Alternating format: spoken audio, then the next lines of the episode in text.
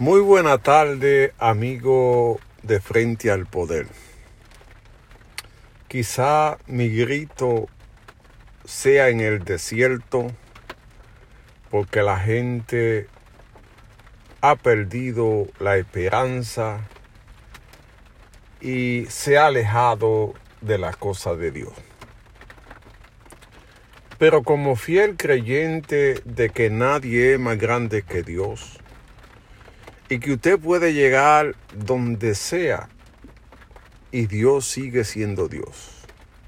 Usted puede ser un intelectual, usted puede hacer lo que sea y jamás se va a igualar a la voluntad del creador, del dador de vida y el que hizo el mundo. Mucha gente han querido negar su presencia porque dicen que no lo ven. Y han llegado al,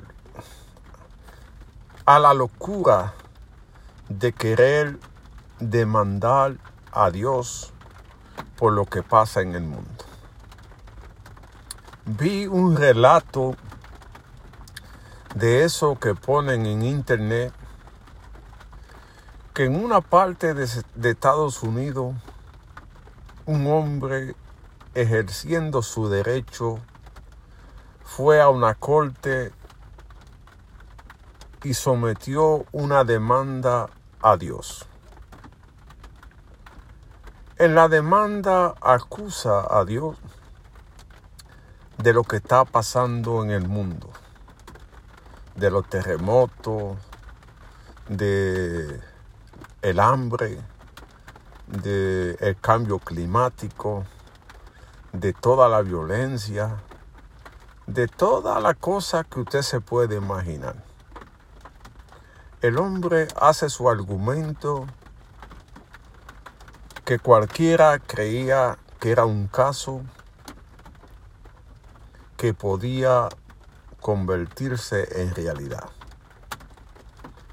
Pero como los Estados Unidos es un país de leyes, donde la prueba es que te condena y la prueba es la que te salva.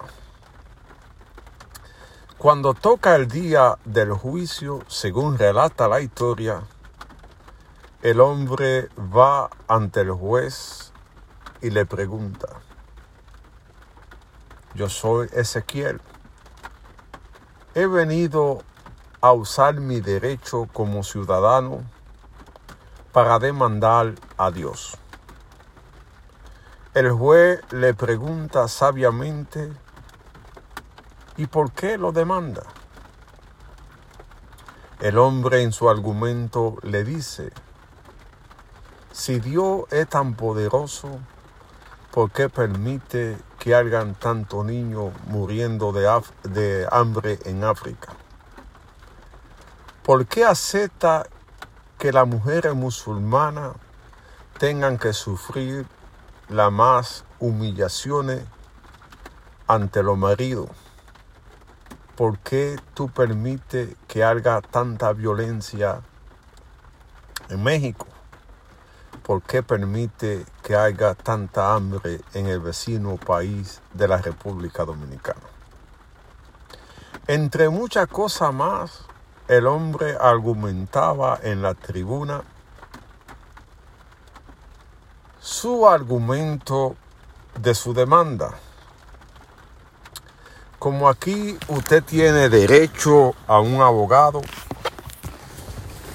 y a ser notificado cuando sufre una demanda, el juez se para y le dice,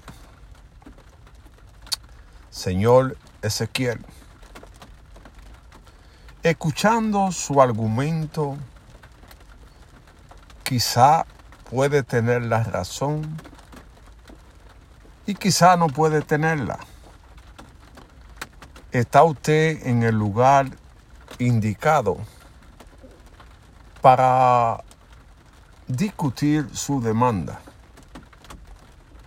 El hombre muy contento se pone gozoso pensando que su demanda tenía validez.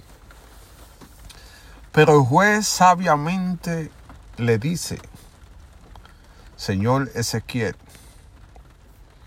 hay un inconveniente. El hombre pregunta, ¿por qué? Porque como usted sabe, todo el mundo tiene derecho a la legítima defensa. Y hay un problema.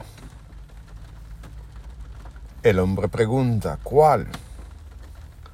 No puedo notificarle por WhatsApp porque Dios no tiene teléfono. Y el teléfono que aparece es imaginario. Tampoco usa redes sociales porque no tiene, no tiene Twitter, no tiene Instagram, no tiene Facebook, ni tampoco YouTube. Pero además no tiene un domicilio aquí en la tierra.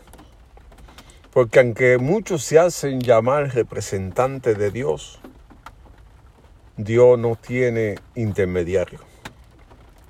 Por lo que dificulta notificarle su demanda para la legítima defensa. Así que le voy a negar su demanda porque no encuentro todavía la forma de comunicarme con Dios para que se defienda de los argumentos. Esta historia está en internet y usted la puede buscar, lo que indica que el ser humano quiere culpar a Dios de todo, porque es muy fácil hacerlo de esa manera. Pero analizando por qué no culpan al, al pájaro malo cuando hay desgracia, cuando hay cosas así. Porque es una lucha del bien y el mal. Pero ante todo eso que la gente quiera desafiar la voluntad de Dios, usted debe entender que nada es posible sin Él. Y hay muchas cosas que usted mismo, sin tener que ser científico, puede entender que un poder sagrado está por encima del hombre. Le pongo un solo ejemplo. De más de 7.500 millones de habitantes que tiene el mundo, hay de todos los colores. Blanco, piel morena, canelo, musulmanes, mexicanos, de diferentes nacionalidades, con diferente idioma, con diferentes costumbres. Pero todo el mundo tiene el mismo color de sangre, la sangre roja. Le pongo otro ejemplo. Toda la persona ya mencionada, cada quien tiene un diferente ADN, que es la marca que identifica a usted como persona. Lo que quiere decir que la cosa de Dios nada más entiende Él. Y es por eso que usted debe venerar al Señor. Sin tener que usar intermediario, puede hablar con Él, limpiando su corazón de egoísmo, de traición, de toda la cosa mala que usted puede tener y pedirle compasión por su pueblo, compasión por sus hermanos, entendimiento para los gobiernos, para que sepan que hay que poner el corazón y el oído en el pueblo. Para los políticos, para que entiendan que deben dejar la avaricia y gobernar para los que menos tienen para la gente que entiendan que somos humanos, que no debemos usar la violencia como método, que debemos tratarnos como hermanos.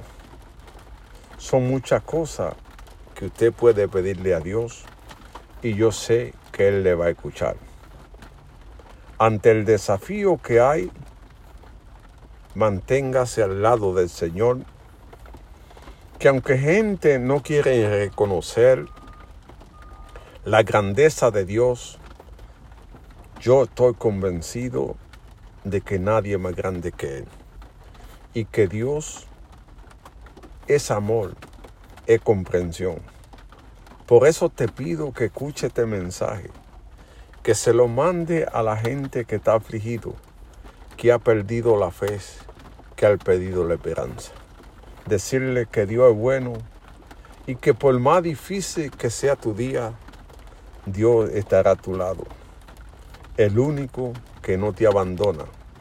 El único que siempre estará contigo en los momentos felices y en los momentos de turbulencia. Por eso mi amor por Dios siempre será incondicional.